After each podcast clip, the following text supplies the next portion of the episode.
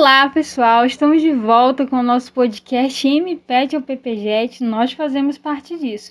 Agora com a segunda temporada, uma conversa para lá de especial com os nossos novos doutorandos do PPJet e também professores. Vem com a gente. Bom dia, boa tarde, boa noite. Né? Hoje a gente vai iniciar a nossa segunda temporada do nosso podcast do MPET ao PPJet. Nós fazemos parte disso. E aí a gente vai começar essa segunda temporada conversando com um dos nossos colegas que já foi do mestrado e agora ele está né, no nosso programa com doutorado, tá? E mas antes da gente começar, só para falar que o tema da nossa entrevista hoje é eu era um mestre e agora sou doutorando, né? Então eu vou trazer aqui para vocês o nosso colega, o Augusto. E aí, Augusto, tudo bem? Boa tarde. Olá, Emma, tudo bem? Tranquilo. Prazer estar aqui com você e compartilhando um pouco de nossas vivências com os ouvintes. então, Augusto, eu quero primeiramente agradecer né, que você tenha aceitado o nosso convite. É, eu sei que essa jornada aí do doutorado ele é bem puxado. Se for no ritmo do, do mestrado, eu né, fico até fico até com não vou dizer com pena, mas eu vou fico assim compadecida, né, com a jornada aí que vocês estão iniciando agora esse ano. É para quem ainda não sabe, o nosso programa ele era um programa que só tinha até o mestrado. Aí a gente obteve a aprovação do doutorado. E aí, esse ano de 2021, entrou a primeira turma do doutorado no nosso programa. Né? Isso, inclusive, é, o da, é a grande temática por trás da exposição, né, que é do MPET ao PPJET, né, que antes era mestrado profissional em ensino tecnológico, e agora nós somos né, um programa de pós-graduação em ensino tecnológico. Né? E aí eu vou iniciar passando a fala para o Augusto, para ele falar um pouquinho, né, se apresentar, falar da área da formação dele, né, que, que ele, onde é que ele trabalha e o que que ele estava, o que que ele está acontecendo na vida acadêmica dele no momento, né? Tá certo, então. Bem, então mais uma vez obrigado pela oportunidade de compartilhar essas vivências com vocês, né? Então quem fala a vocês é Augusto José Saavedra Lima, né? Sou aqui do interior do Amazonas, Parintins. E o que eu posso contar para vocês brevemente de minha formação é que sou graduado em Letras, Língua Portuguesa, pela UEA, aqui mesmo no município de Parintins, no Centro de Estudos Superiores de Parintins. Né? Aqui também fiz é, uma especialização em metodologia de língua inglesa, logo na sequência da graduação. Aí passou um tempinho, a pessoa estava sem ter o que fazer. Digo, ah, não, não pode ficar muito distante da academia, não. Então eu fiz uma outra especialização em literatura brasileira e língua portuguesa brasileira. Né? Ok, aí dei uma paradinha e continuei só a trabalhar. Foi quando, nesse período, ingressei no IFAM, né? Esse período que eu fazia especialização foi em 2010. Eu disse que tá, vamos me dedicar um pouco a isso. Estava chegando, estava novinho, IFAM em Parintins, aquela coisa de que tá tudo novo, vamos nos doar ao máximo para ficar uma coisa bem redondinha, bem bacana o IFAM em Parintins. Então foi quando fiquei de 2010 a 2016 em algumas coordenações, exercendo algumas funções administrativas dentro do IFAM, além da sala de aula, claro, né? Aí eu disse, eita, chega, gente, tá todo mundo aqui é, entrando em um programa de pós, né? Ou fazendo mestrado, ou fazendo doutorado, e eu também tenho que seguir. Acredito que agora vou dar uma pausa aqui na contribuição e vou fazer o mestrado. Foi quando houve a oportunidade de fazer o, o MPET na época, né? Como você falou. Então ingressei aí no MPET. Foi até interessante a forma como eu fiquei sabendo, né, e tudo mais. Eu já fiquei sabendo, não era nem a primeira turma. Já fiquei sabendo em 2016 para 2017, foi quando em 2017 eu ingressei, né? Me preparei todo 2015 e 16 para isso, principalmente 2016, né? E 2017 ingressei no, no MPET à época. Foi uma situação muito boa mesmo. E é, eu fiquei assim, cara, mas tem tantos programas, tem a UEA, tem a UFAM, que, que tem programa diretamente ligado à minha área, né? Só que depois eu pensei assim comigo, gente, mas eu sou de um instituto federal, né? educação profissional, técnico tecnológica. É aquela questão toda. Então, se eu faço um programa, pensei assim, voltado especificamente para minha área primeira, que seria letras, né? Hum, literatura, linguística, algo do tipo, seria excelente, magnífico. Mas eu me via, não, eu não me vejo fora do fã hoje. Não sei daqui para amanhã, né? Mas eu me via, então, de quer saber uma coisa? Vou aqui no, nesse mestrado profissional mesmo. Tá redondinho, tem tudo a ver. Aí eu imaginei por que teria tudo a ver? Porque eu, na minha cabeça funciona assim, gente, você tem um trabalho muito bom no MPET, porque você vai fazer uma dissertação e você vai fazer um produto educacional. Ambos, né? Ambos dois ali, todo bonitinho, rodando com uma dissertação de caráter acadêmico, se você perceber, mais um produto com fundamentação científica, todo redondinho, né? É, planejado, implementado, avaliado e validado, né? Então foi o que eu me propus. E achei maravilhoso, muito o programa. Eu digo que assim, para os fortes, porque a impressão que eu tenho é que o trabalho é sempre dobrado, né? Porque você não faz apenas uma dissertação de caráter acadêmico, além da dissertação tem esse produto. É verdade. É muito, muito, muito, é, como posso dizer, é, exigido de nós acadêmicos do, do mestrado e do doutorado agora, é, aquela questão do, do rigor, né? De todos aqueles critérios que vão realmente é, dar uma característica científica para a nossa produção, seja ela a dissertação, a tese ou o produto em si. Basicamente, esse sou eu no momento. Né? Mestre em ensino tecnológico e recentemente ingressei no, no doutorado, hoje, como você falou, PPJET, né? É isso. Nesse... Ai, Augusto, aí eu já vou pegar o teu gancho, né? Porque tu já veio falando como tu conheceu o programa do mestrado, né? E aí eu queria, né? Porque eu vou falar assim, falando um pouquinho da minha experiência. É, eu não sabia que existia mestrado profissional, né? E assim, eu sempre tinha essa, essa ideia assim, nossa, eu sempre, quando eu estava na faculdade, eu sempre. A gente sabe dos pilares da academia, né? Que é pesquisa, educação e extensão. Isso. Né? E aí eu sempre ficava, nossa, cadê a extensão? Sempre brig... não brigava, né? Mas sempre discutia isso. E aí, quando eu vi a proposta do profissional, eu falei, cara, será que aqui a, a, os, né, os três, o tripé vai acontecer, né, e tal. Essa era uma, é uma perspectiva aí que eu tinha com relação ao programa ser de cunho profissional. E aí esse foi meu primeiro impacto. Eu queria saber de ti, né, que que tu, qual foi teu primeiro impacto quando tu viu, né, o mestrado profissional, né? O que que você pensava? E aí, o que que tu idealizava e, e aí comparando com a realidade que aconteceu, né, enquanto você, enquanto mestrando? Sim, pois bem. Olha, eu já tinha investigado um pouquinho sobre isso, mas não, não tinha noção de que era como realmente é.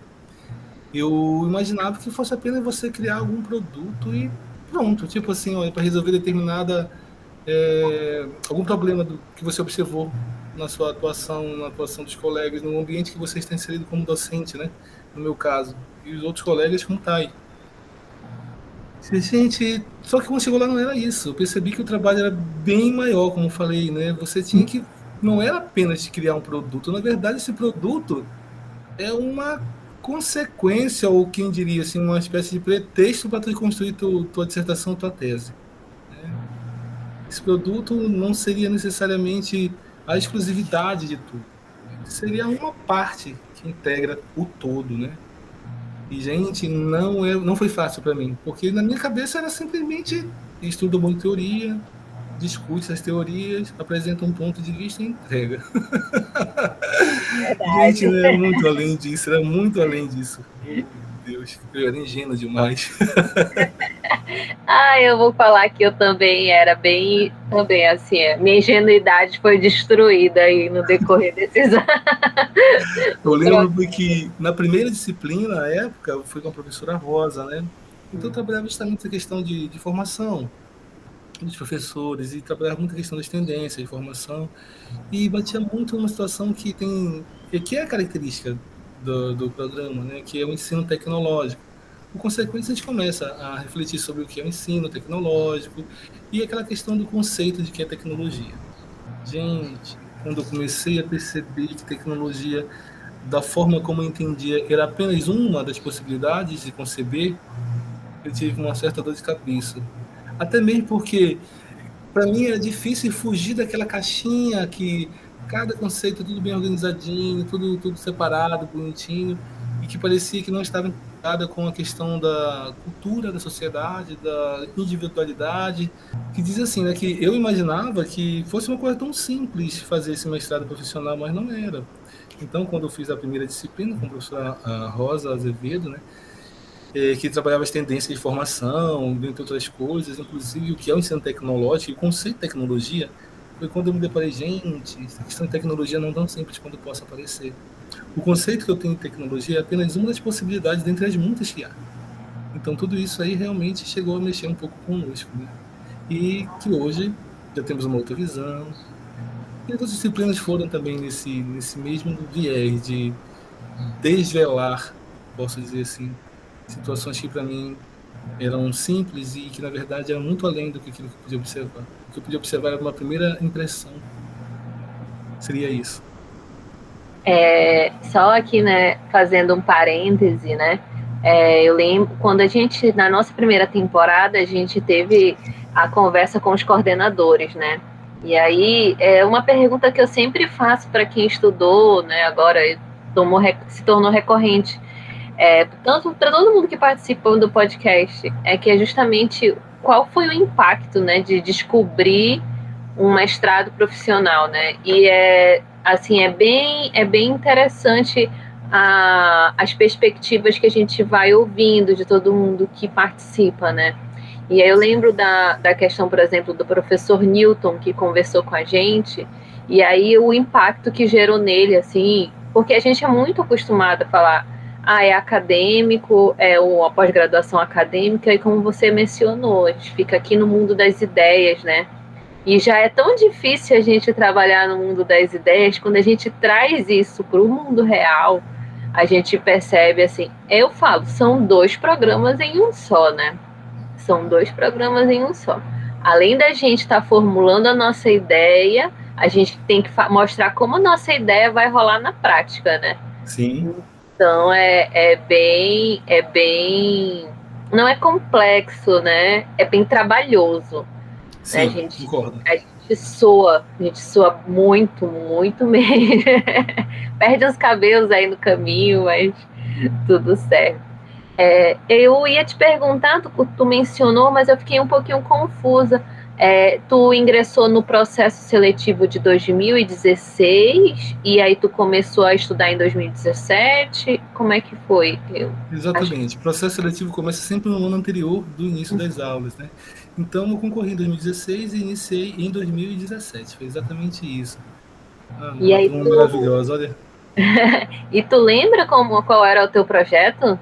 Do ah, lindo. Gente, tem uma história muito interessante sobre Ai, isso. Né? Conta, pode na, minha, na minha cabeça, de olha, eu entrei lá, tá toda empolgada, né?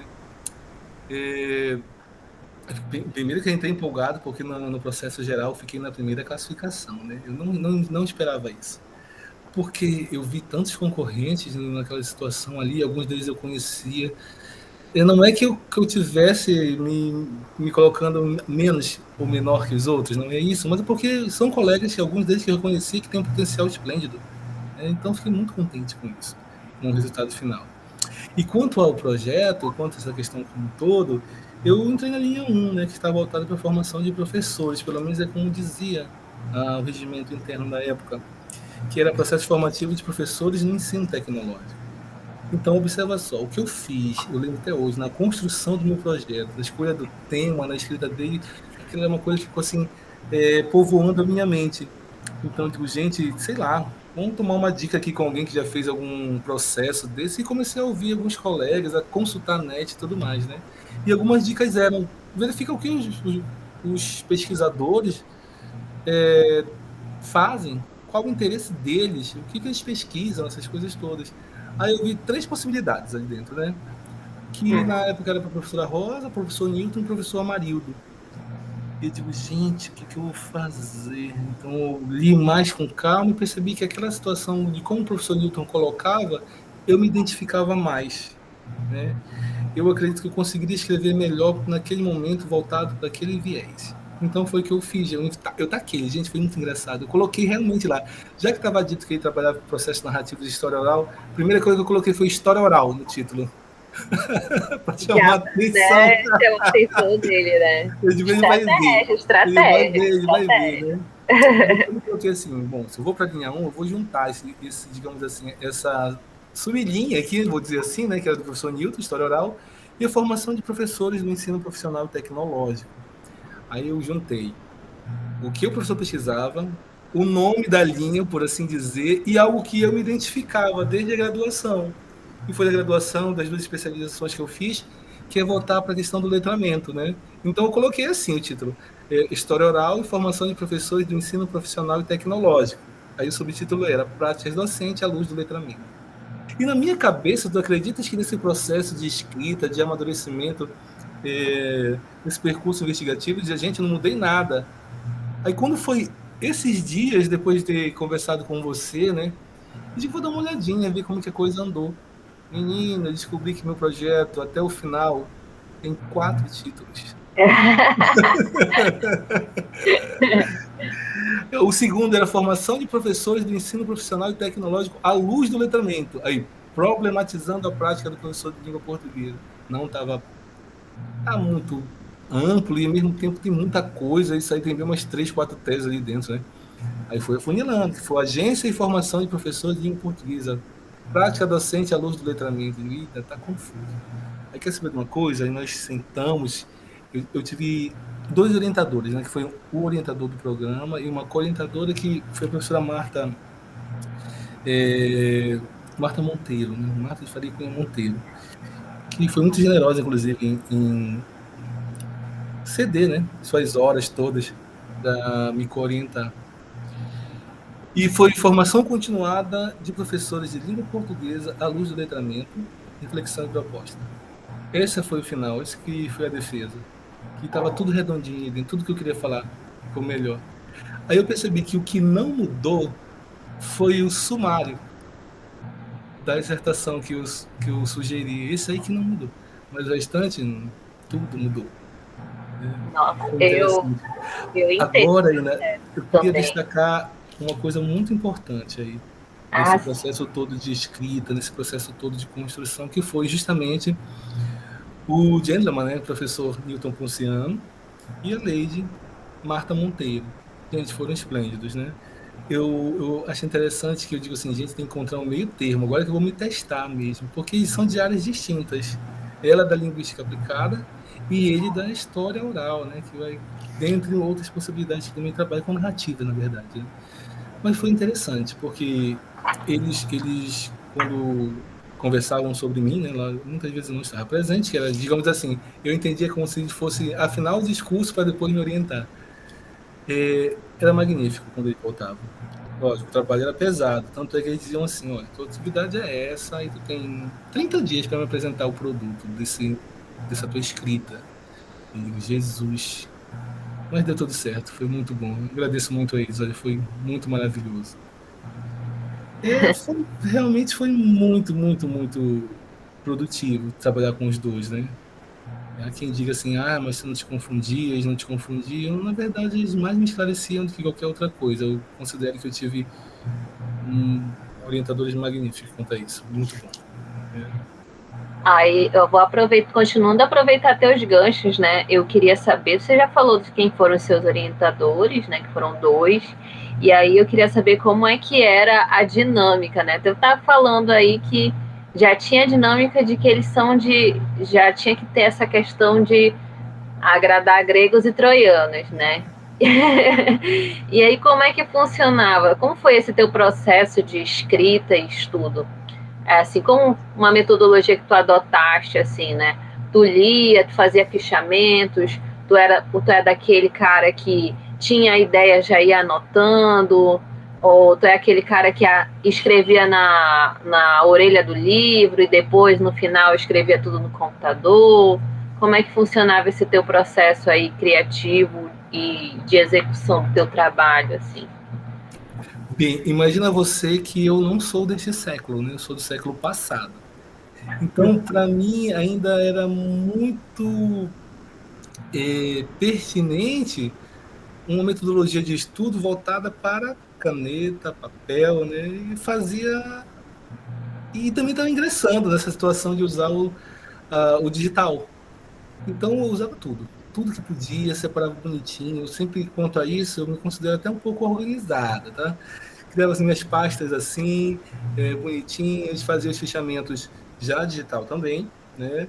É, eu me programava, digamos assim, olha, do período tal a período tal nós temos aulas presenciais. Então, neste momento, era mais ou menos assim, durante a manhã as aulas, durante a tarde a leitura, durante a noite produção escrita. É, como eu estava liberado somente para isso, então eu me organizava dessa maneira. E eu, é, eu não posso dizer assim que, ah, eu sou aquele estudante que pega tudo de primeira, não.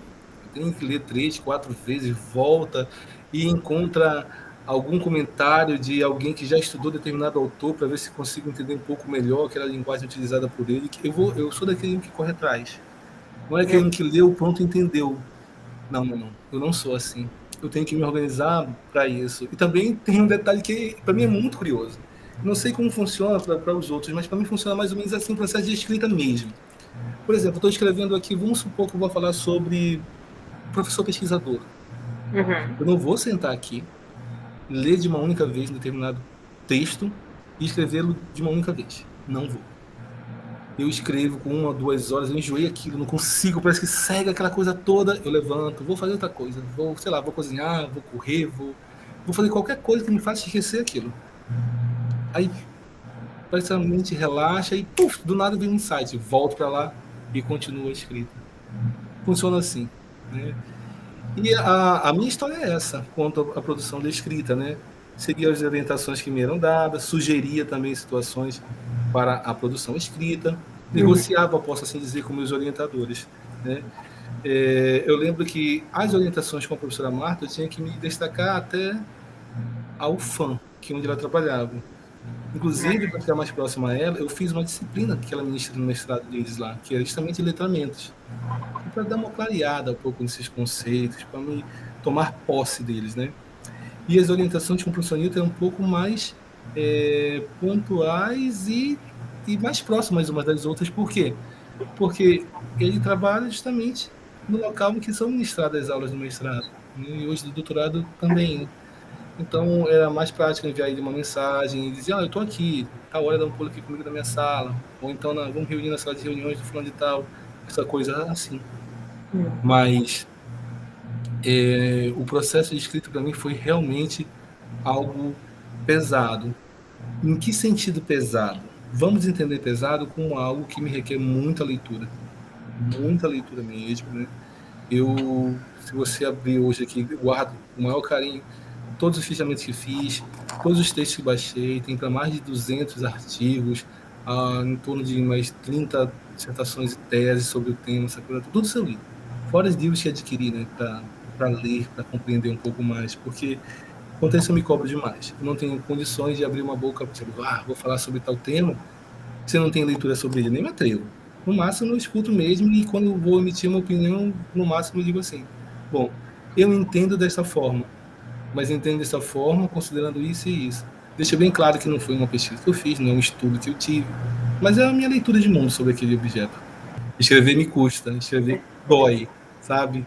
Ai, é, eu entendo, sabe, Augusto? Eu, eu, eu tô, sempre gosto de perguntar isso para os colegas, porque é, cada um tem um processo diferente, né? De criação, escrita, produção. Eu, por exemplo, eu já eu tenho eu já pego as coisas bem rápido. O meu problema é a minha memória. A minha memória é péssima. Então, 90% das vezes eu consigo pegar as coisas muito rápidas, mas, tipo, se eu não escrever naquilo naquela hora, eu, eu esqueço o que eu acabei de aprender, entendeu? Então, isso Oi. acaba é, me tirando muito tempo, porque eu tenho que ler várias vezes, várias vezes. E aí eu tinha, eu, eu comprei na época, né? É que é mal de arquiteto, né? Eu sou forma, tenho a minha formação em arquitetura, então eu, eu adoro cadernetas, faço coleção de cadernetas. Aí eu comprei uma caderneta e aí eu ia para aula com a cadernetinha e ia anotando. E aí as coisas que eu entendia eu anotava para não esquecer, né? Para depois né, voltar lá e tal. E inclusive ia escrevendo ideias para colocar na estruturação. Eu um dia desses eu estava vendo aqui, né? Eu já passei pelo processo de qualificação e aí eu fui revisitar uma das minhas cadernetas, porque eu já estou na segunda. E aí tava lá a estrutura do sumário. E aí tava muito igual ainda, sabe? Aí eu falei, a Ulha tá vendo, nem lembrava que eu já tinha escrito isso aqui, aí eu tô reescrevendo, né? E assim, eu tento ser organizada, mas é, a, a minha memória ela é péssima. Nossa senhora, é um processo, isso me, me atrasa muito mesmo. E assim, eu, eu, eu reúno com o meu, meu orientador uma vez por mês. Tu reunia toda semana, todo mês? Como é que era? Olha, é, com a professora Marta, geralmente era a cada 30 dias ou 45 dias. Né? No máximo a 30 dias uma uhum. reunião. Com o professor Nito era bem mais prático. Por quê? porque nós estávamos no mesmo espaço, né, que é o CMC. Hum. Então, sempre que eu tinha uma oportunidade e que ele estava ali, entre aspas, dando mole, vou lá com ele e dizer, olha, estou escrevendo isso daqui, estou nessa direção. Eu sempre tomava, às vezes, é, por exemplo, no mesmo dia, eu mandava uma mensagem para ele, assim, por volta de 9 horas da manhã, professor, estou aqui no CMC, Teria como ter uma orientação ainda hoje, ou então a gente pode marcar para outro dia, amanhã, quem sabe, já deixando próximo.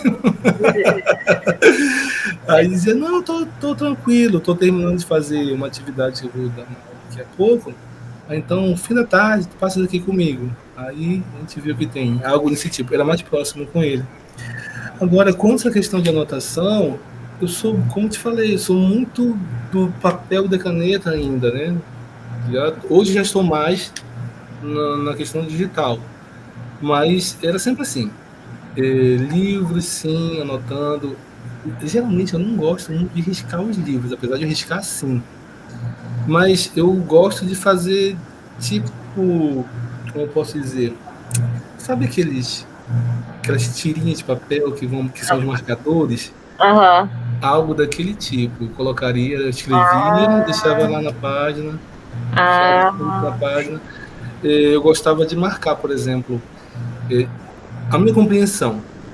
Se eu, eu, li, eu li um parágrafo, a minha, aqui é a ideia central do texto. Então, eu fazia a minha interpretação daquilo, marcava aquele tópico e colocava essa fichinha bem lá, na mesma página. Que na hora de eu, transcrever isso para um fichamento ou para um outro tipo de texto, já está mais fácil de saber de onde eu tinha tirado aquela ideia, né? Que não era minha, mas a minha interpretação era aquela. Uhum. Algo desse tipo. E geralmente a minha produção ela ocorria nos horários mais tranquilos do dia para mim. Né? Uh, assim, me trancava, esquecia do mundo nesse momento e ia produzir. Geralmente era manhã, de tarde, à noite, digo quando não estava com disciplina, né? Mas, na verdade, como estava liberado, qualquer espaço que eu tinha de tempo para escrever, escrevia. No restante do tempo, estava lendo. Porque eu digo, gente, será que as pessoas são assim também? As outras pessoas leem tão devagar quanto eu, entendem tão devagar quanto eu, dizia isso, né?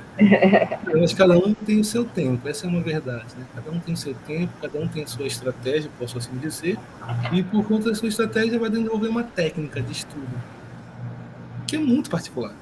Por uhum. exemplo, tem pessoas que, que não se importam com barulho, outras não estão nem aí, importam muito, e assim vai. Isso é verdade. Eu, por exemplo, eu e há pessoas que gostam de escrever a partir das 10 horas e varam noitada, chegam lá para as 4, 5 horas da manhã e param. É incrível, as pessoas noturnas, eu, né? Eu me encaixo nesse perfil aí. Sério? Nossa, eu, eu digo mesmo assim, olha, produzir para mim até por volta de meia-noite, no máximo, depois já não consigo mais, travo. Quero saber de sono. Nossa, para mim, o melhor período para trabalhar é começar a trabalhar por volta das 10 da noite. E aí, quando o negócio pega mesmo, tem, tinha dias que eu via assim, o sol raiar, que eu falei, caramba, já foi, tão rápido. É, é... E quanto essa questão que eu estava falando de, de aprender, né, desses, dessas formas, eu posso dizer assim, é, eu não tenho tanto, eu, digamos assim, eu não sou de, de aprender tão rápido como te falei. Então eu tenho que me concentrar, tenho que ter leituras.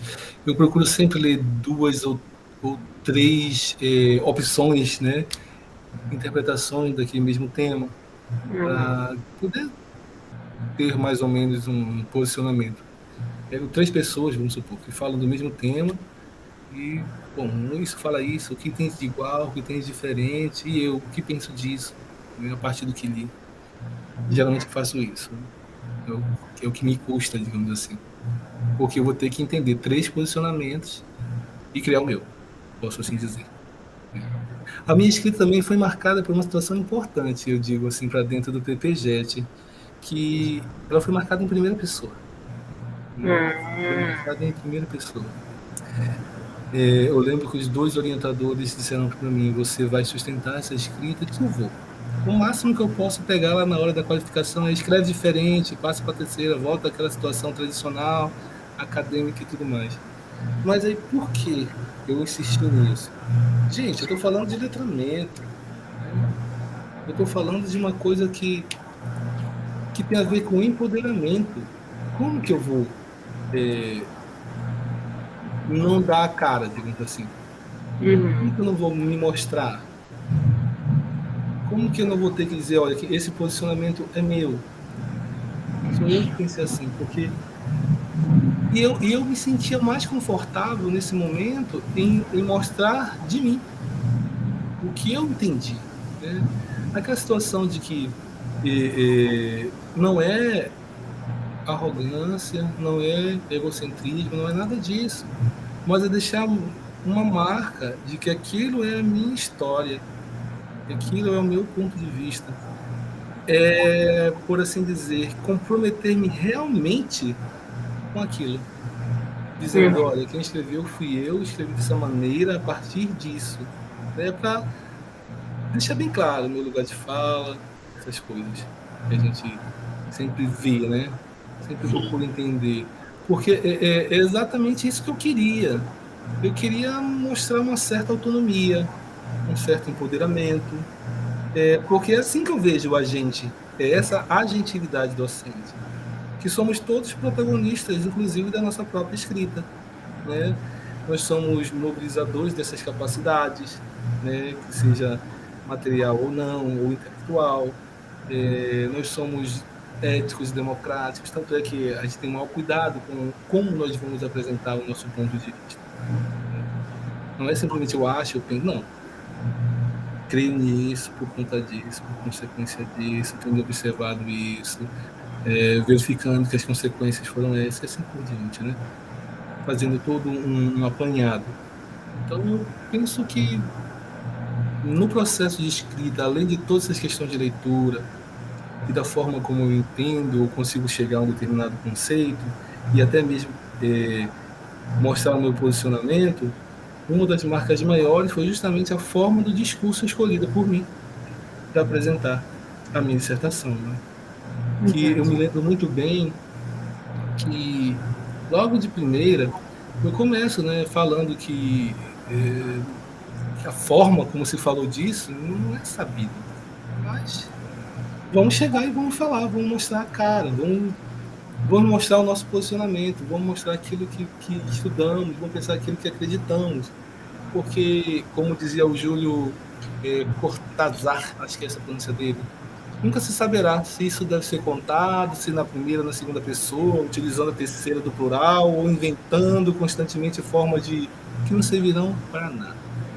Não fosse possível dizer eu viram subir a lua ou em mim nos dói o fundo dos olhos, principalmente assim, ó, do mulher loura, eram as nuvens que continuavam correndo diante de meus, teus, vossos, seus rostos. Resumindo, a forma ela é importante mas era importante que você se posicione e diga o porquê você escolheu dizer como quis dizer. Né? Ter segurança naquilo que vai contar. Até porque você vai ser questionado. Por que você falou isso? Por que seu posicionamento é isso? É.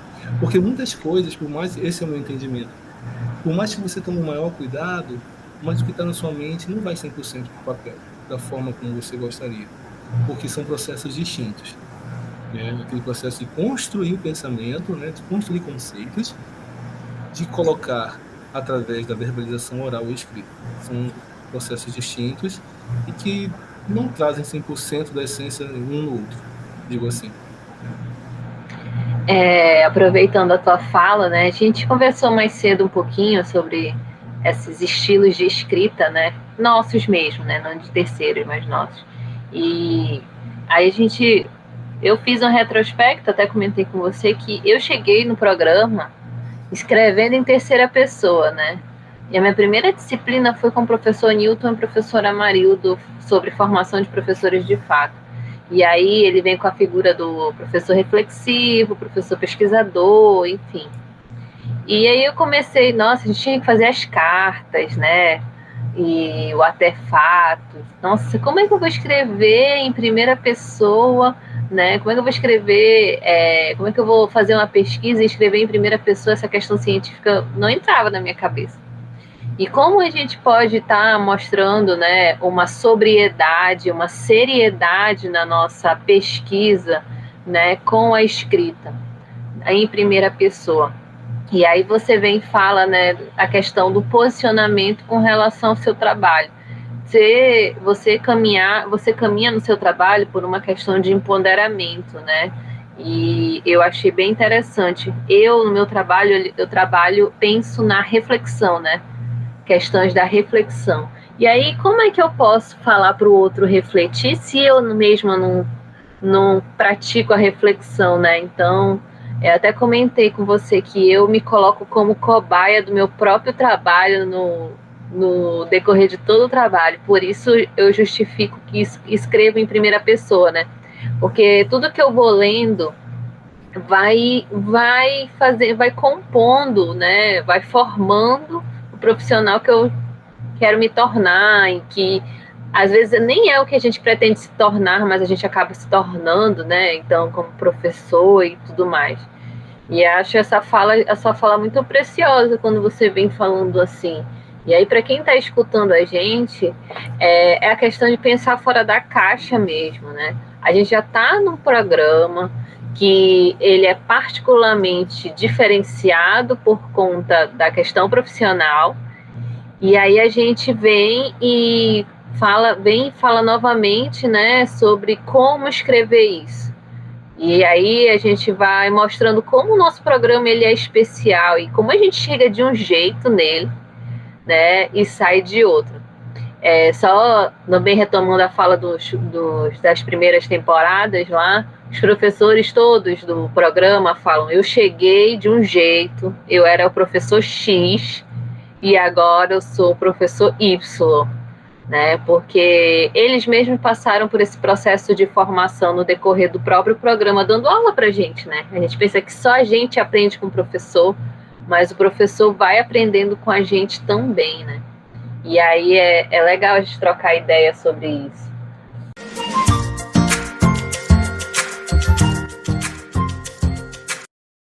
Finalizamos por aqui a primeira parte dessa segunda temporada, mas continue com a gente na segunda parte dessa conversa incrível. Vamos lá!